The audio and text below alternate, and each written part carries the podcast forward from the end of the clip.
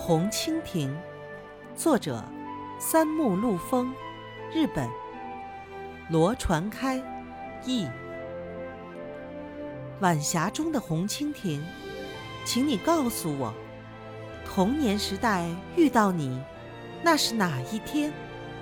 拿起小篮，来到山上，来到田野里，采到桑果，放进小篮，难道是梦影？晚霞中的红蜻蜓啊，你在哪里哟？停歇在那竹竿尖上，是那红蜻蜓。